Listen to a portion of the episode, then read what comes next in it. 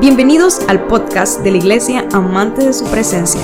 Sabemos que este mensaje será edificación a tu vida. Te invitamos a que te unas y lo compartas en tus redes sociales y permitas que otros también sean bendecidos. Un fuerte aplauso al Rey de Gloria. Vamos a darle un fuerte aplauso a Jesús, al que vive y reina, al único Dios verdadero. No somos esclavos porque Cristo pagó el precio. Cristo nos hizo libre y declaramos la victoria en Él. Aleluya. Te adoramos Dios.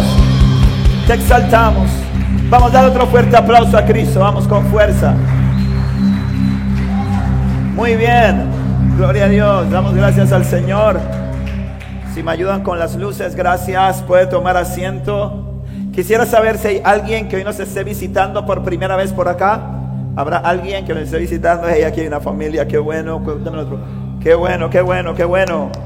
Alguien más que nos visite por primera vez acá, allá atrás de una pareja. Qué bien, qué bien, qué bien. Ok, sean bienvenidos a casa. Damos un fuerte aplauso. Y la gente que está cerca, pues denle un abrazo, acérquele, denle un saludo. Allá atrás hay una pareja también que nos está visitando. Damos gracias a Dios porque usted está aquí.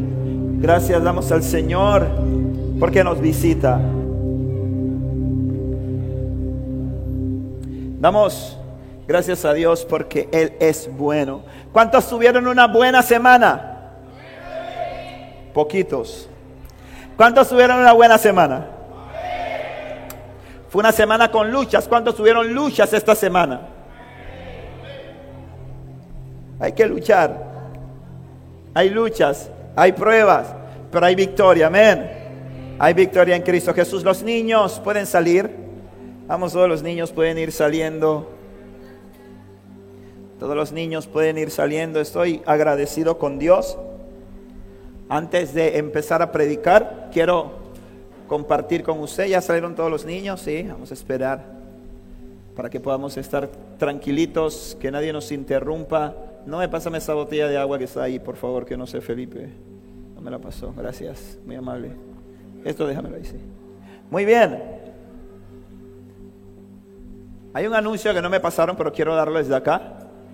El próximo domingo, el próximo viernes, perdón, 28, tenemos nuestra reunión de parejas. ¿Dónde están las parejitas? ¿Me pueden hacer una bulla las parejas que están aquí? Bien, todas las parejas que están aquí. El próximo viernes tenemos nuestra reunión de pareja. Se llama Ama de Verdad. Ama de Verdad se llama. Va a ser a las 7 de la noche. Va a ser un tiempo bien hermoso. Va a ser un tiempo bien romántico. Y usted no puede faltar. Ahora escúcheme bien. Esto es para parejas. Eso no es que por fe. No. De que no, yo voy porque yo voy para allá porque yo voy a declarar que yo voy a tener mi esposa en el nombre de Jesús. No. Quédese en la casa. Esto es para parejas, ¿ok? Para parejas. Así que José, te quedas en la casa. Gracias. ¿Sí? Ok.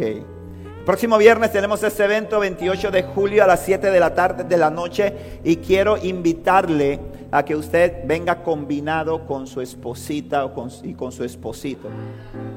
Le vamos a dar un premio a la pareja que venga más GQ.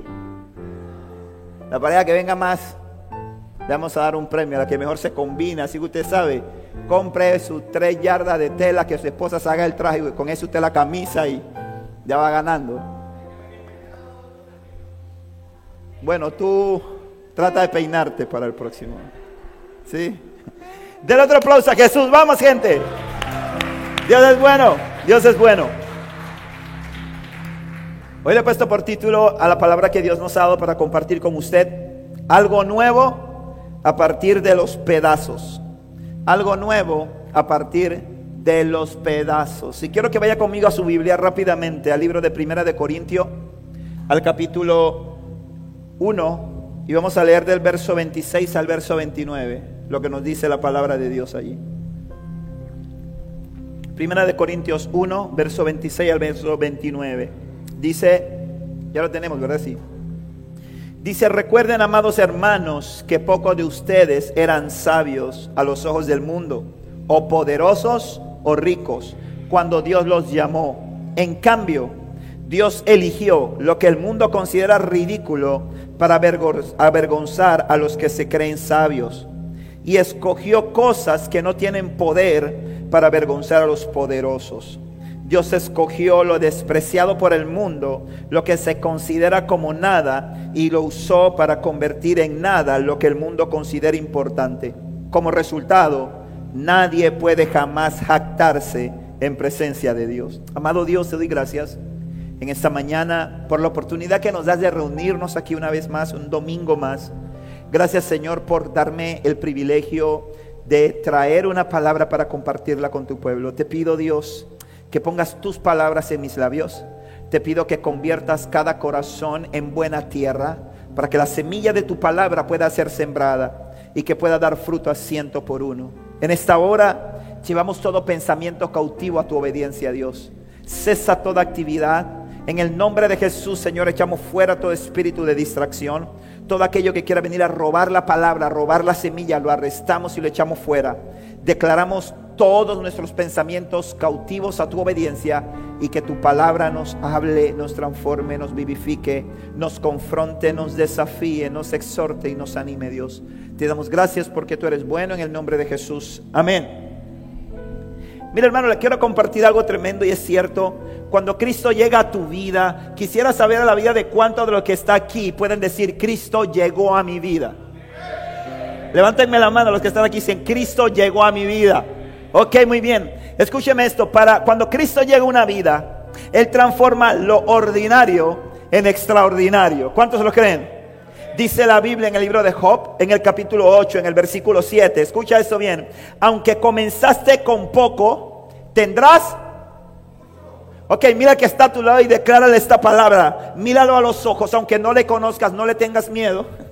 Míralo a los ojos y dile, aunque comenzaste con poco. No, pero mírala, mírala Eva, mira Felipe.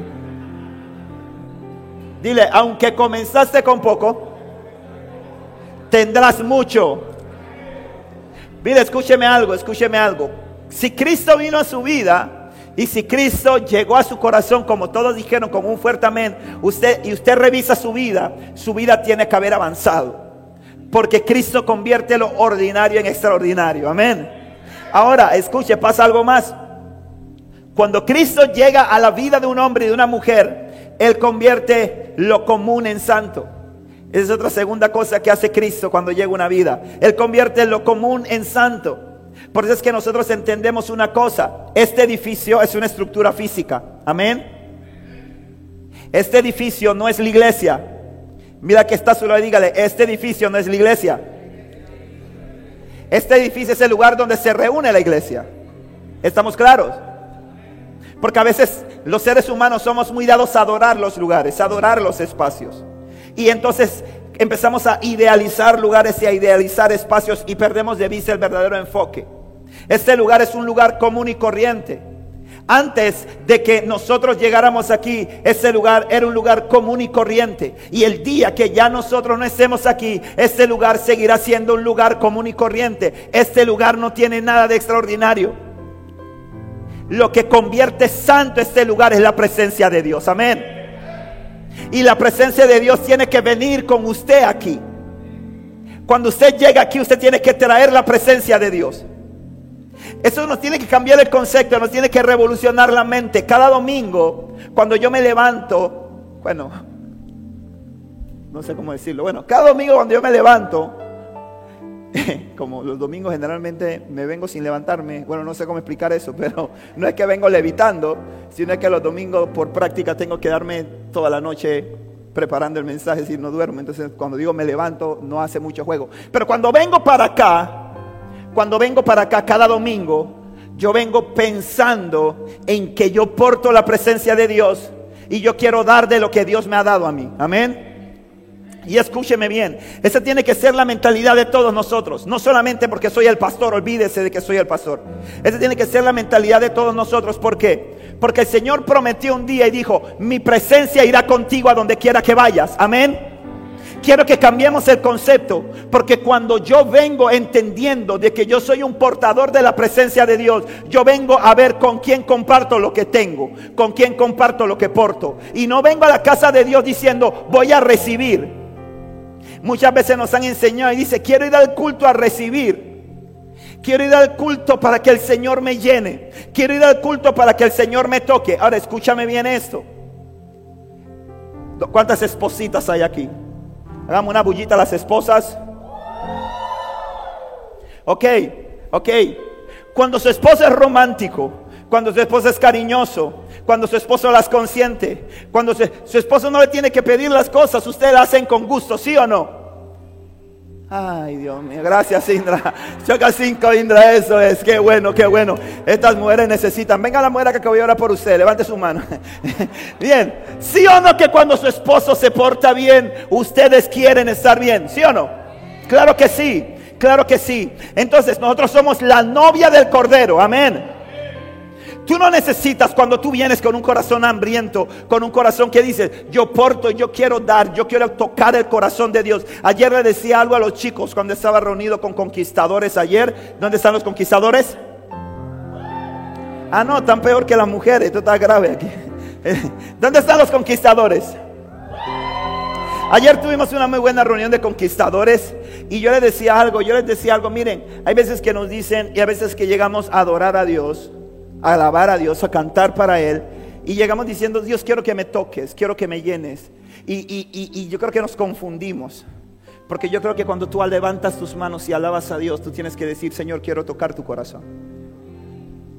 Que esa sea tu alabanza, que cuando tú cantes, ¿sabe lo que sucede? Hay mucha gente que no levanta sus manos, hay mucha gente que no se quebranta, hay mucha gente que no le mete pasión, hay gente que no es como TV Max cuando adora, ¿verdad? Pura pasión. ¿Sabe por qué?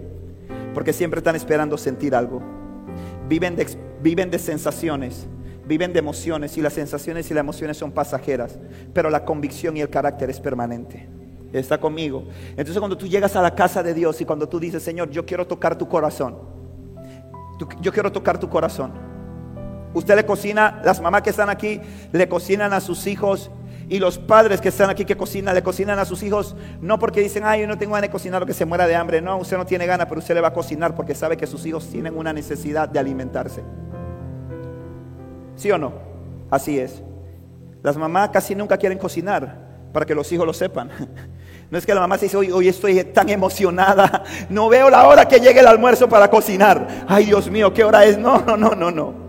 La mujer está pensando, ella puede, yo usted me dice a mí, ella está pensando a qué hora llega para ir al, shopping, a qué hora llega para ir al salón de belleza. Ella sí puede decir, no veo la hora de que esté duro, me da para hacerme el blower. Eso es en la otra iglesia, eso no es aquí. Ya como estoy transmitiendo y la otra iglesia escucha, entonces para ellos, aquí puro hombre generoso, puro hombre que son bondadosos, que le dan a su esposa para el blower, para todo lo que se tenga. Pero, pero sabe que las mamás que cocinan porque ellas quieren cocinar, es decir, es más bien las mamás casi nunca quieren cocinar, eso es un hecho. Pero ellas cocinan porque ellas saben que sus hijos necesitan alimentarse, porque saben que sus hijos tienen que comer. Y cuando nosotros actuamos por convicción y no actuamos por emoción, cosas suceden. Entonces cuando tú vienes a la casa de Dios, para mí, yo no siempre vengo con el mejor ánimo de mi casa para alabar a Dios. A veces estoy cansado y ya que me siento mal, hay días en los que en los que tal vez las cosas no han salido como quiero y vengo cargado con preocupaciones, pero entiendo algo que mi vida tiene que ser un sacrificio, una ofrenda. Y cuando tú adoras a Dios de esa forma, ¿sabes qué? ¿Qué es lo que sucede? Dios hace cosas poderosas, él no se resiste. Cuando alguien adora a Dios, cuando alguien tiene un corazón sacrificado para Él, Él no se resiste, amén, en bajar y visitar. Entonces quiero que cambiemos un poquito la mentalidad de pensar de que Siempre voy a ir para recibir de Dios, voy para recibir. No, yo voy a dar lo mejor de mí para Dios y Él no se resiste para darte a ti. Ahora, eso sí te digo, Él siempre te va a dar mucho más de lo que tú pides o entiendes. Amén. Entonces, ¿qué dice la palabra aquí? La palabra para sustentar esto en Éxodo, capítulo 3, versículo 1 al 5, es un pasaje que todos conocemos, que es el pasaje de cuando Moisés es, recibe el llamado de parte de Dios. Dice la Biblia, cierto día Moisés se encontraba apacentando el rebaño de su suegro, Jetro, quien era sacerdote de Madián.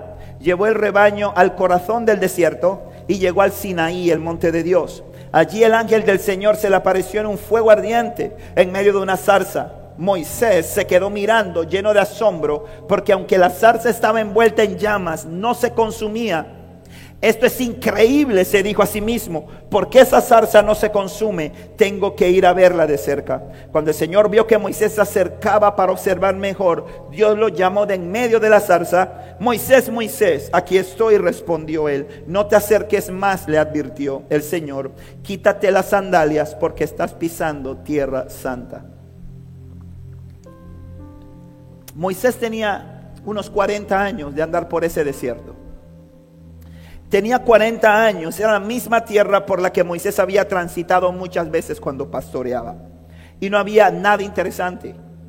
Zarzas había visto muchas, porque estaba en un área desértica.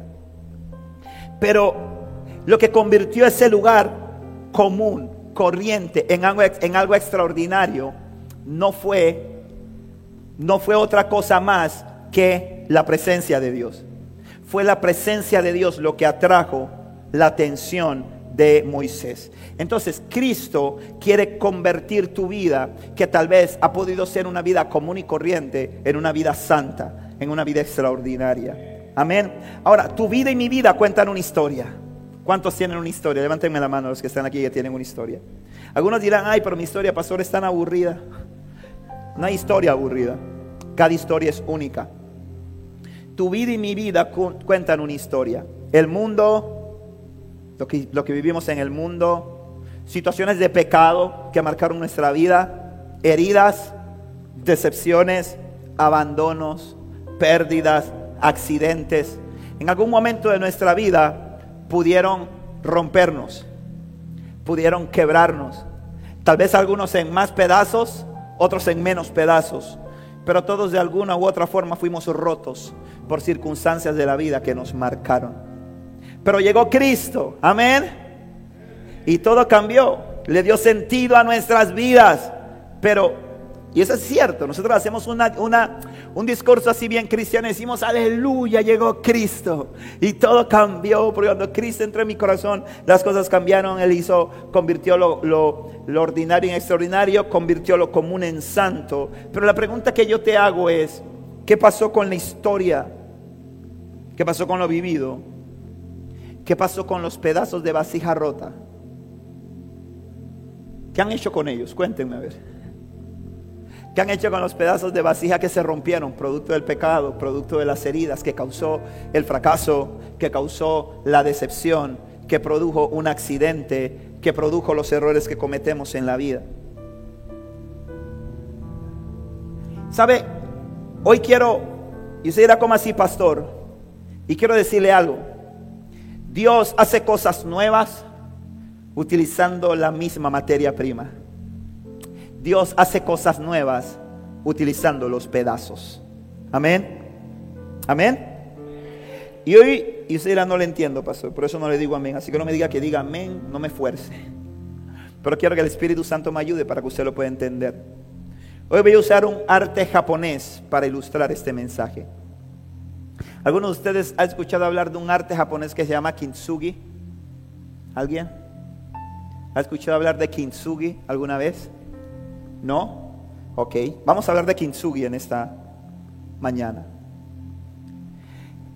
El kintsugi es un arte japonés que nace entre finales del siglo XVI y principios del XVII.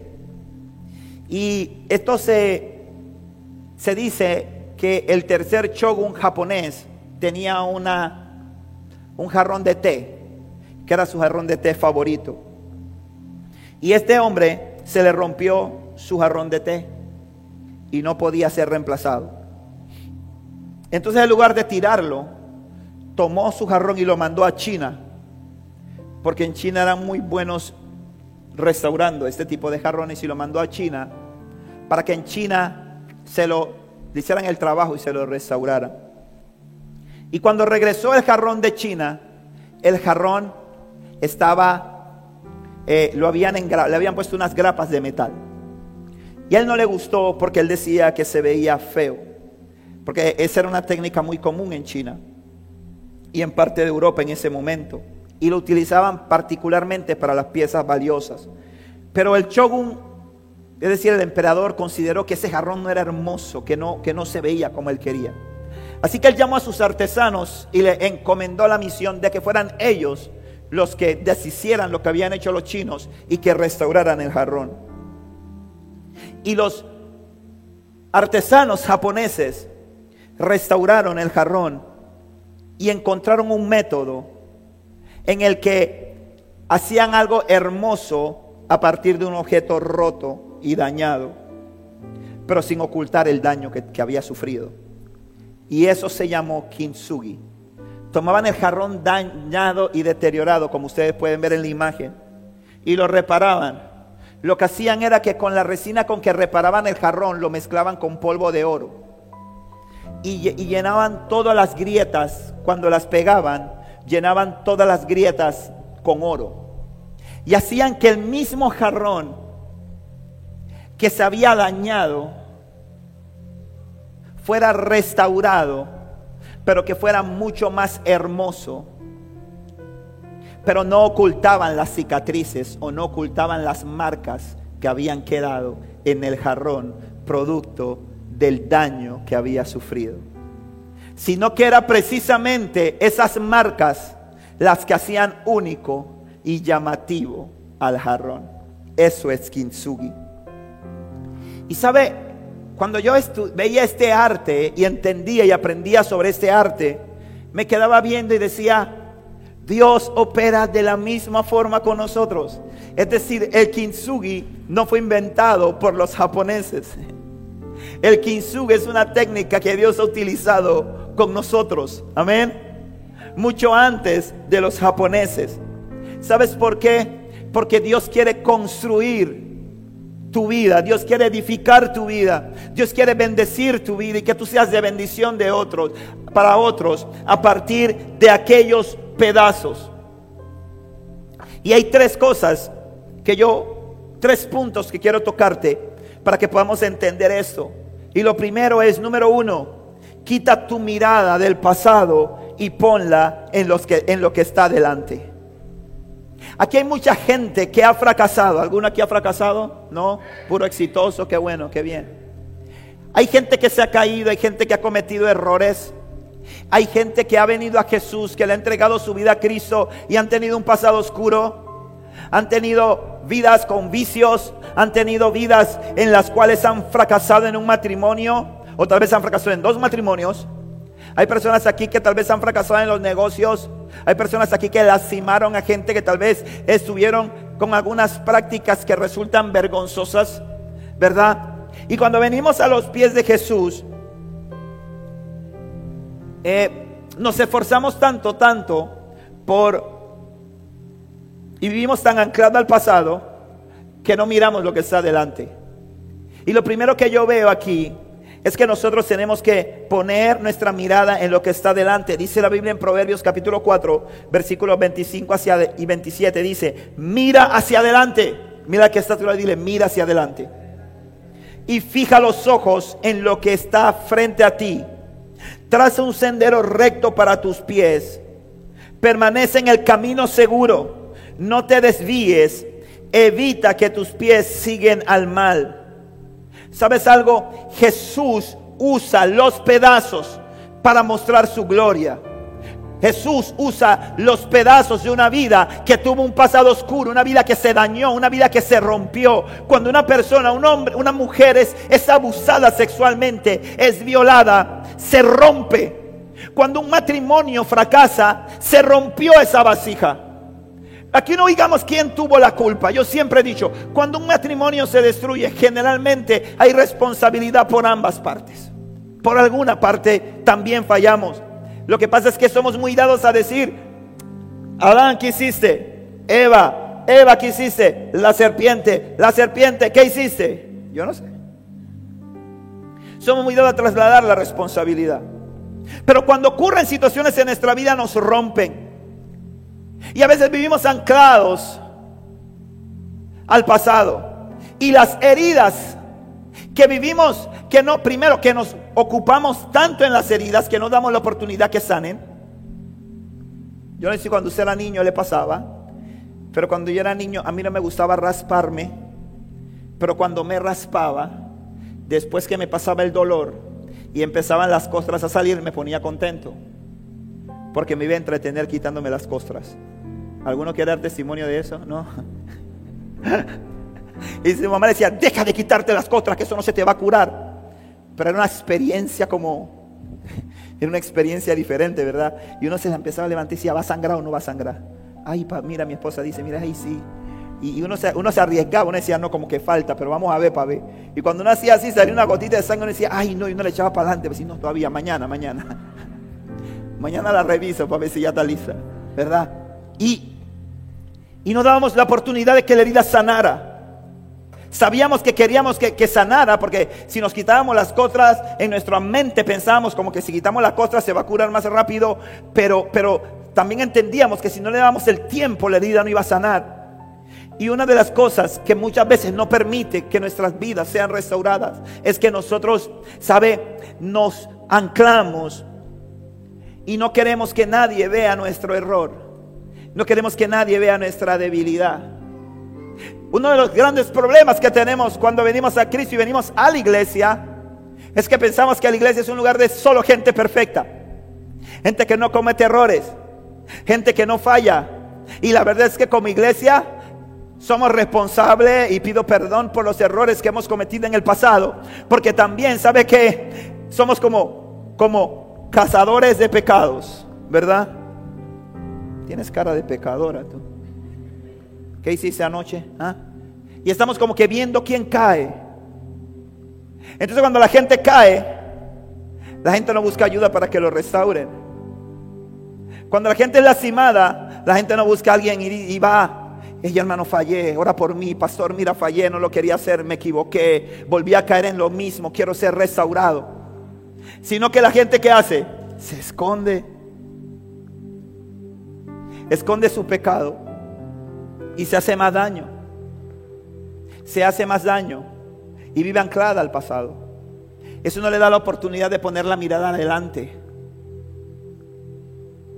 Y una de las cosas que Dios quiere que nosotros aprendamos es que cuando Cristo murió y resucitó, escúcheme bien eso, cuando Cristo murió y cuando Cristo se levantó de entre los muertos, por eso es que yo le digo a la gente y lo prediqué, lástima que muchos de ustedes no subieron a nuestro servicio de resurrección. Pero búsquelo por ahí si quiere la prédica debe estar en YouTube, búsquela y escúchela porque yo sé que Dios le va a hablar a su vida. Y yo les decía, mira hermano, le voy a decir algo, nosotros no podemos estar todos los, todos los Viernes Santos crucificando a Cristo. Y nosotros no podemos estar viendo, imaginándole, imaginando. Una de las cosas que tienes que romper en tu mente de una vez por todas es cuando tú piensas en Jesús. Tú pienses en Jesús como un hombre derrotado en una cruz. Cristo murió en la cruz del Calvario de una vez y para siempre. Él se resucitó al tercer día y Él está sentado en el trono. Él es el Cordero y el León. Él es el León de la tribu de Judá. Él no es el inmolado, Él no es el que está allá. Eso fue una sola vez. Pero hay algo bien interesante. Cuando Cristo, dice la Biblia en el libro de Isaías, que Cristo llegó a un punto en el que no había parecer en Él. No era irreconocible a causa de los golpes, a causa del maltrato, a causa de la presión. Los discípulos no lo podían reconocer. Pero cuando Cristo resucita el tercer día, ya Cristo no resucita ni hinchado, ni con laceraciones, pero hay algo bien tremendo. Y es que cuando Cristo se presenta a sus discípulos y se presenta ante Tomás, él fue restaurado, su cuerpo no era, ya su cuerpo no estaba golpeado, no estaba lastimado, no estaba nada. Pero ¿sabe qué le dijo Jesús a Tomás? Le dio Jesús a Tomás, Tomás, mete tu mano Mete tu dedo en las heridas de mis manos y ven, mete tu mano en mi costado. ¿Sabe lo que estaba diciendo Jesús allí? Jesús dejó esas cicatrices. No las dejó a la aventura. No las dejó por eso. Las dejó porque Jesús nos estaba mostrando y nos estaba enseñando a nosotros que aquellas cosas que muchas veces trajeron vergüenza a nuestra vida. Cosas que nos rompieron y que hicieron daño y que nosotros vivimos ocultando. Dios las puede tornar y la puede utilizar para su gloria. Tomás no creía, Tomás estaba atravesando una crisis de fe. Y Jesús utilizó esa marca, utilizó esa cicatriz para aumentar, para permitir que Tomás volviera a recobrar su fe, volviera a restablecer su fe. Y sabes algo, cuando nosotros como hijos de Dios entendemos que la vida que hemos vivido en el pasado, Él no quiere que nos quedemos ahí anclados, sino que pongamos nuestra mirada al frente, pero que no procuremos vivir siempre ocultando las cicatrices sino que nuestras cicatrices permitamos que sean restauradas por Él, para que puedan ser de bendición para otro, que tu historia pueda servir para que otros puedan decir, si Él pudo, yo también pude. Si su vida fue transformada, la mía también puede ser transformada. Entonces, mira, yo te digo algo, Jesús mantuvo esto. La Biblia no dice que cuando le dijo, mete la mano en mi costado o mete tu dedo en los huecos de mis manos, cuando la sacó estaban llenos de sangre, que Tomás quedó impactado. No dice que eran heridas sangrantes, muy probablemente eran cicatrices. Eran cicatrices. Y esas cicatrices contaban una historia. La mujer samaritana en el libro de Juan capítulo 4, ¿qué le dice Jesús? Cinco maridos has tenido y el que ahora tienes no es tu marido. Tiene un encuentro esta mujer con Jesús y va ella. Y cuando la gente la ve y escucha lo que ella está diciendo. Y dicen, esta mujer fue transformada, esta mujer está diciendo lo que está diciendo, yo quiero ir donde está Jesús, porque si él hizo algo con ella, también lo puede hacer conmigo. El paralítico de Bethesda. En el libro de Juan capítulo 5 versículos 10 y 11 cuenta que cuando el Señor le dijo al paralítico de Bethesda, levántate, toma tu lecho y anda, él se levantó e iba con su lecho caminando y que los maestros de la ley le dijeron, hey, no es lícito que tú lleves tu lecho en el día de reposo. Él llevaba la marca, él llevaba la cicatriz de que él había sido un paralítico y que había sido levantado el cojo del templo, la hermosa, cuando Pedro y Juan le, le pide limosnas y le dice, no tengo oro ni plata, pero lo que tengo te doy. Ahora mismo recobra la sanidad, perdón, recibe sanidad. Y ese hombre se levanta, entra al templo y dice que los que lo veían en el templo decían, ese no es el cojo que se ponía en la entrada a pedir limosnas. Es que todos nosotros, iglesia, tenemos una historia que contar al mundo. Y cuando esa historia refleja lo que Cristo ha hecho, créeme que tu historia va a ser de bendición para que la vida de muchísima gente pueda ser bendecida. Pero el problema que tenemos a veces, hermanos, te digo algo, no permitamos que Jesús, a veces no permitimos, perdón, que Jesús tome esos pedazos y haga con nosotros algo mejor para su gloria. A veces no lo permitimos. A veces nos resistimos a que Cristo tome nuestros pedazos porque decimos es que yo fallé, es que yo no puedo, es que es que mira, tú no sabes cómo ha sido mi vida, hermano, tú no sabes cómo yo le fallé a Dios y yo te lo digo por experiencia. Yo te lo digo por experiencia. Porque yo puedas decir y te puedo decir, hey, yo soy un kintsugi. Yo soy una vasija restaurada por Dios. Cuando yo le fallé a Dios y mi primer matrimonio se dañó, 29 años tenía. Cristiano que servía a Dios. Satanás me agarró y me encadenó. Y me hizo creer que más nunca me podría levantar de allí. Y tal vez mucha gente diría, oye, el pastor está hablando de eso. Que me siento orgulloso de eso, no me siento orgulloso de eso. Pero tuve que entender algo que tenía que poner mi mirada adelante. Tenía que entender que esa experiencia me, me ha enseñado y me costó poner mis pedazos en las manos de Jesús para darle la oportunidad a Jesús de que Jesús me restaurara. Porque cuando yo quería siempre trataba de, ¿sabes hacer qué? ¿Sabes qué trataba de hacer? Trataba de agarrar. Como cuando estamos jovencitos, ¿verdad? Los hombres. que tienen una cabellera así, una melena. ¿Te acuerdas antes Miguel se me fue? Afro. Pero cuando los años van pasando y algunos empiezan a perder, entonces antes iban a, a las tiendas deportivas y no miraban para el área de las gorras. Pero de repente empiezan a mirar las áreas de las gorras. Entonces ahora usan una gorra. Y uno dice, te queda bien por la moda, pero no es por la moda, sino porque están ocultando que se están quedando calvos, ¿verdad? Cuando las mujeres están jóvenes, jovencitas, ellas usan un poquito de polvo para la grasa. Usted sabe, el espejo.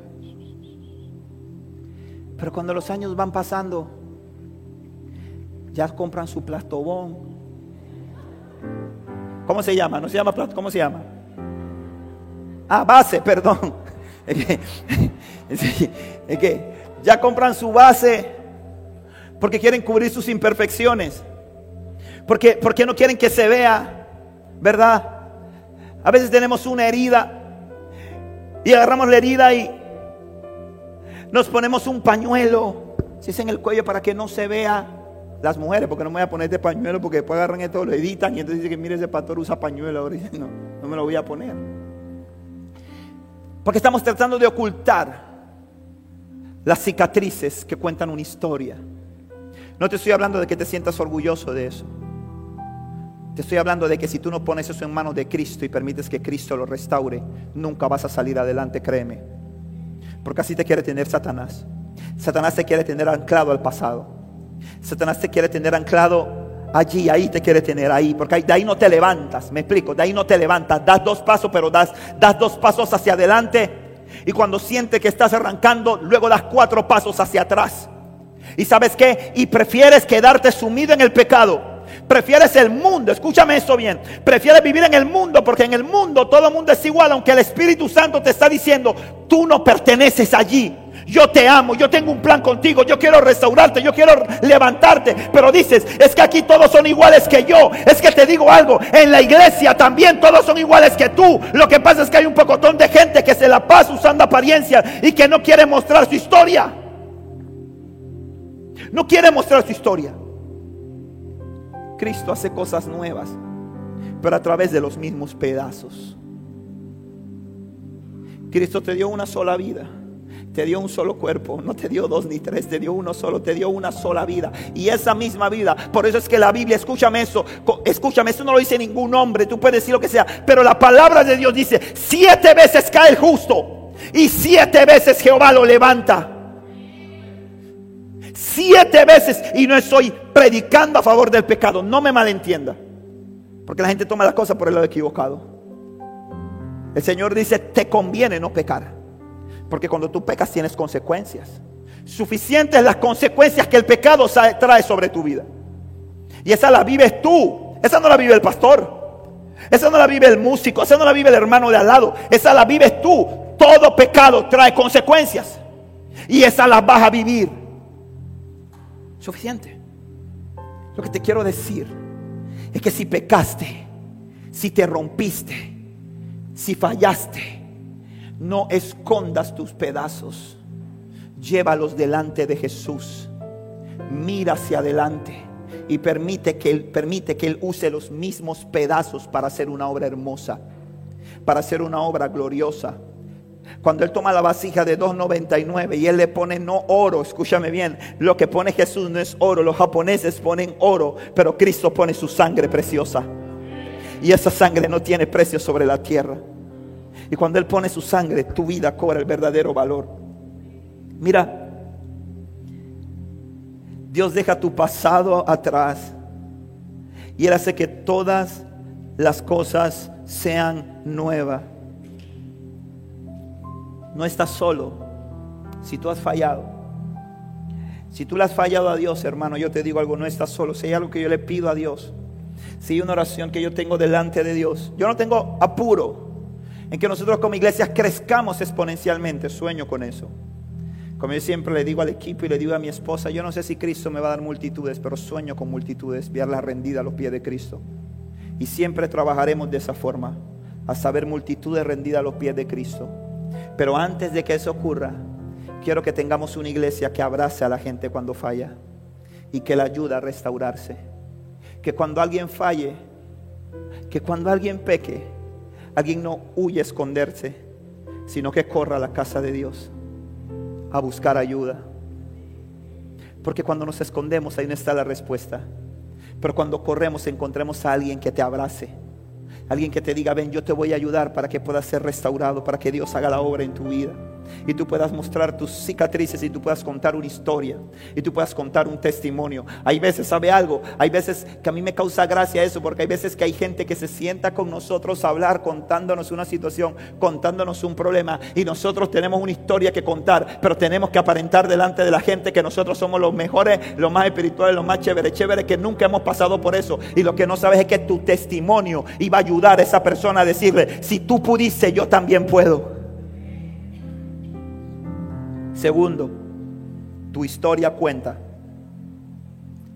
Tu historia cuenta. Cuando Cristo toma tu vasija, Él hace una vasija mejor.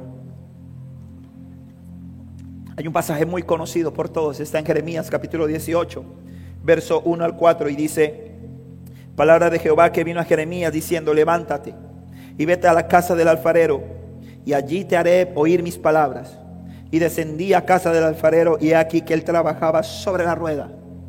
Y la vasija de barro que él hacía se echó a perder en su mano y volvió y la hizo otra vasija según le pareció mejor hacerla.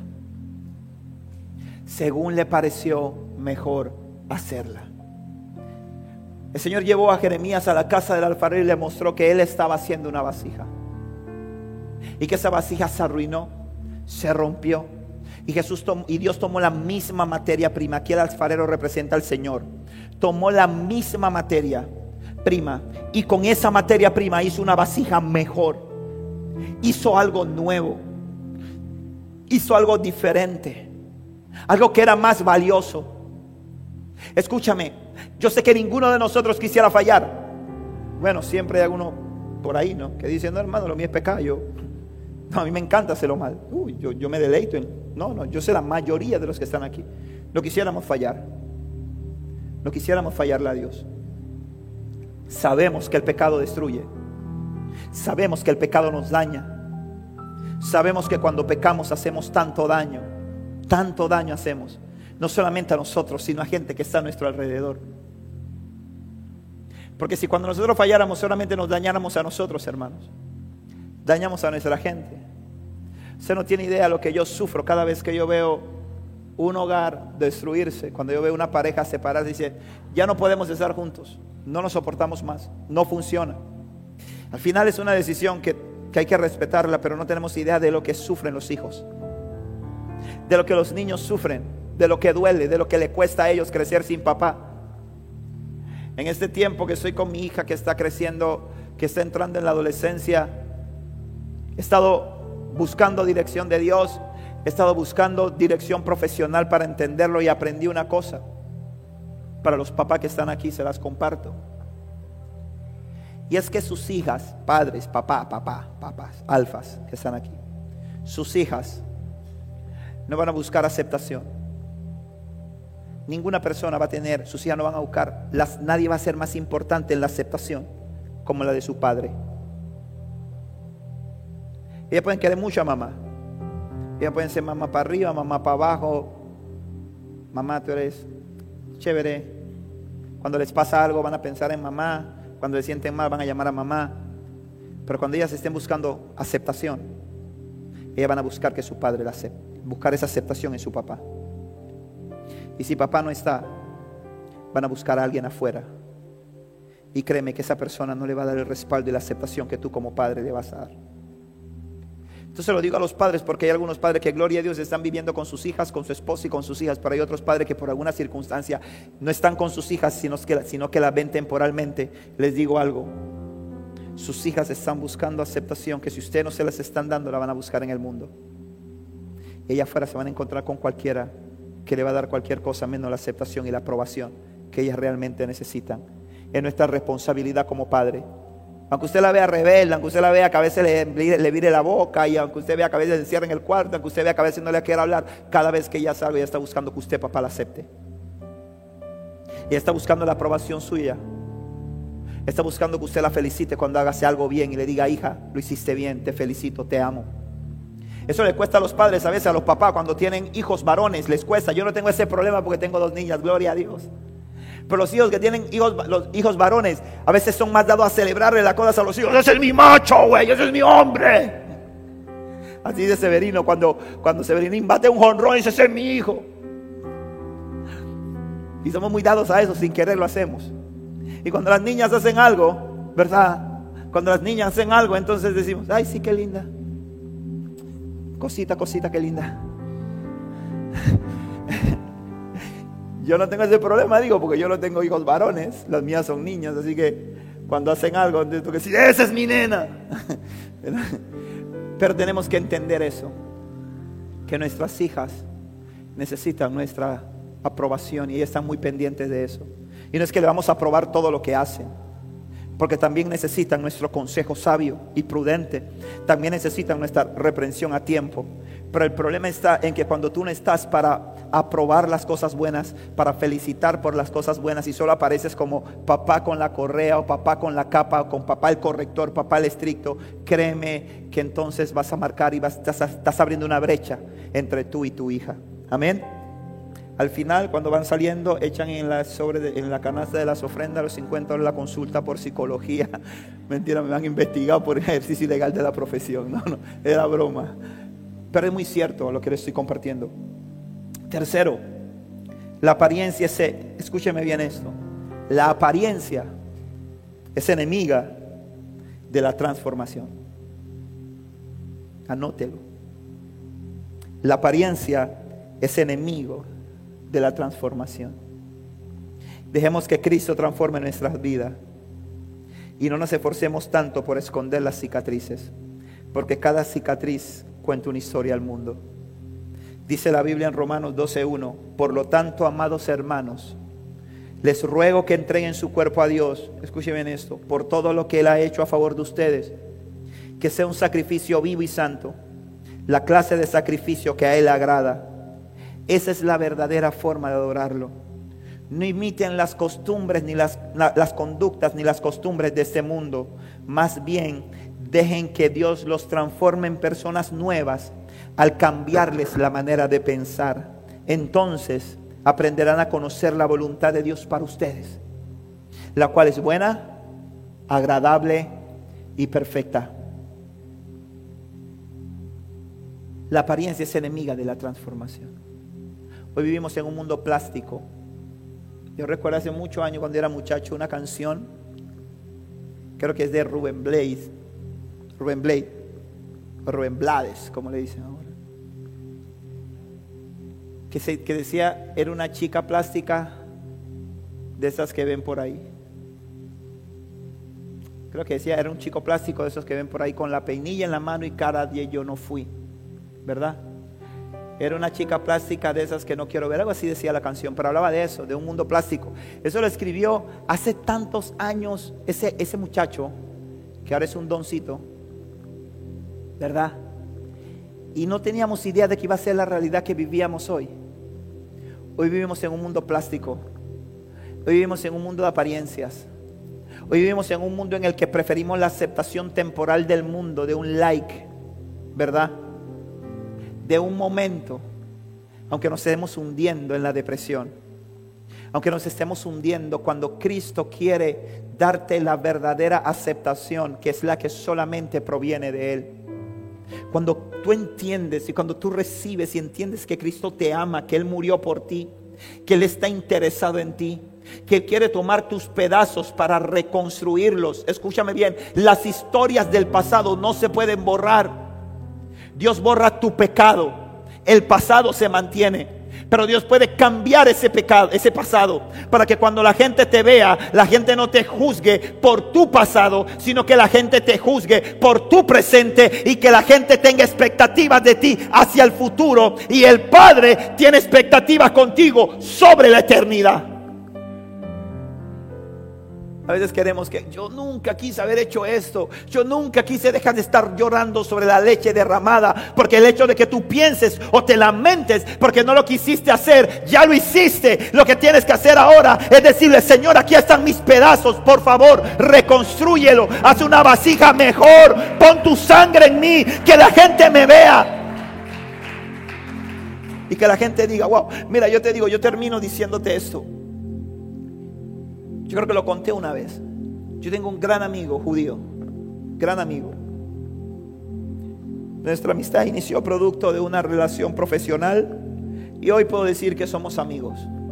Aunque seguimos teniendo una relación cliente-abogado, pero hoy tengo una amistad con él. Y una vez conversando con él, tomándome un café con él, él me decía, no estábamos cenando. Él estuvo en el ejército israelí. Es un empresario joven como yo, tiene mi misma edad, un muchachito. Y él es un empresario muy exitoso en este país. Pero él estuvo en el ejército en Israel durante años de... Cuando era, cuando era más muchachito, porque iba a decir durante sus años de juventud, pero sabía que me iba a golpear a mí mismo, así que digo, cuando era más muchachito. Él estuvo en el ejército y él estuvo en la unidad de fuerzas especiales. Y él me decía a mí, Leonardo, yo no entiendo a los latinos, me decía. Yo no entiendo por qué cuando ellos tienen una cicatriz, ellos se esfuerzan tanto por ocultar sus cicatrices. Me decía él. Yo no entiendo por qué ustedes se esfuerzan tanto por ocultar sus cicatrices. Les avergüenza tanto sus cicatrices. Él decía, no, para nosotros no. Para nosotros las cicatrices son una muestra de orgullo. Porque nuestras cicatrices cuentan una historia. Porque nuestras cicatrices cuentan una historia. Y veces que yo creo, yo me, eso, me quedo dando vuelta y me quedo dando vuelta y me quedo dando vuelta. Y te digo algo, tú tienes una historia que contar al mundo. Pero sabes algo, a veces tu vida está destruida porque no quieres exponerte. Porque no quieres exponer tus cicatrices para que Cristo las pueda restaurar. Él es un caballero, ¿sabes?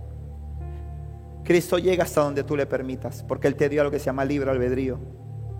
Y Él va a llegar hasta donde tú llegas. Hay gente que dice, es que Cristo no me toca, es que Dios no me toca, es que Dios no, hermano, párate, pausa, pausa. Dice la Biblia que Dios no hace acepción de personas. Ayer compartía con los chicos un pasaje que dice que Dios no tiene favoritos. En primera de Pedro, capítulo 1, versículo 18 dice, Dios no tiene favoritos, Dios no tiene favoritos, Dios quiere tocarlos a todos. Pero todo depende de qué tú estás haciendo con tus, con tus pedazos rotos, qué estás haciendo con tu vasija.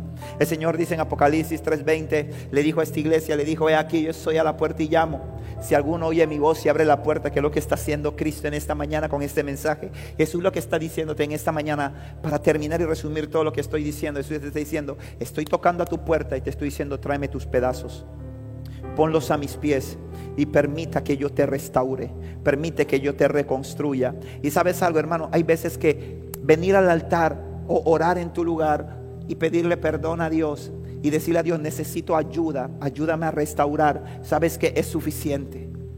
Pero hay momentos que necesitas algo más.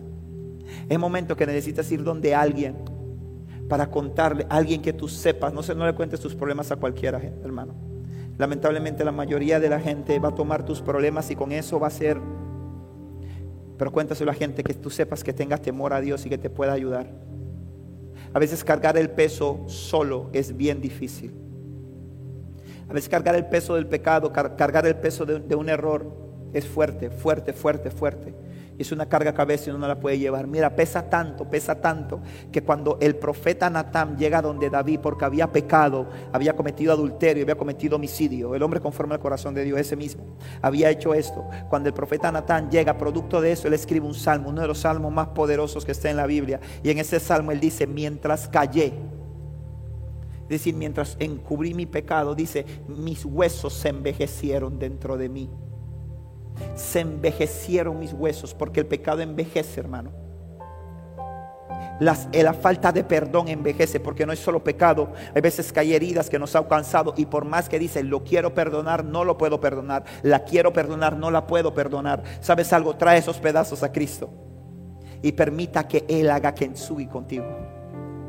Permite que Él tome y reconstruya a partir de tu vasija y luego tengas la capacidad de mostrarle al mundo tus cicatrices y puedas tener una historia para contarle a la gente y le puedas decir, esta cicatriz que yo tengo cuenta una historia. ¿Qué historia cuenta esta cicatriz? Esta cicatriz cuenta lo que Cristo hizo por mí.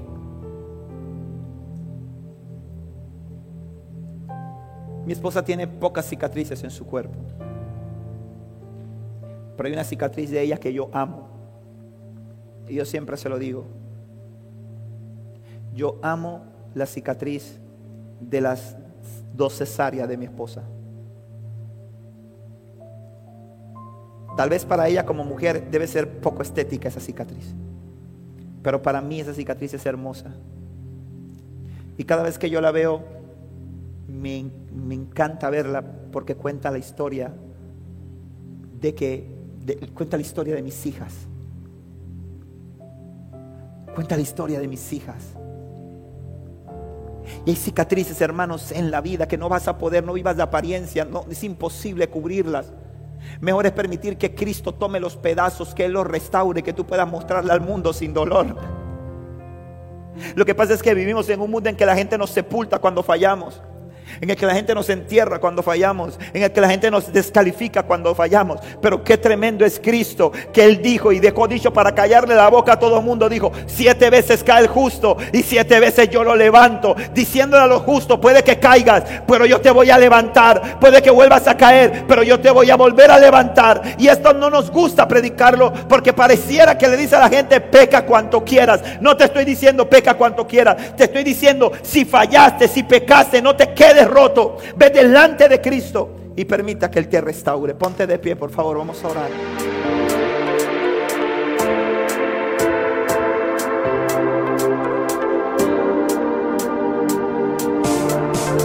Esperamos que este mensaje haya sido de edificación a tu vida. Recuerda, suscríbete y síguenos.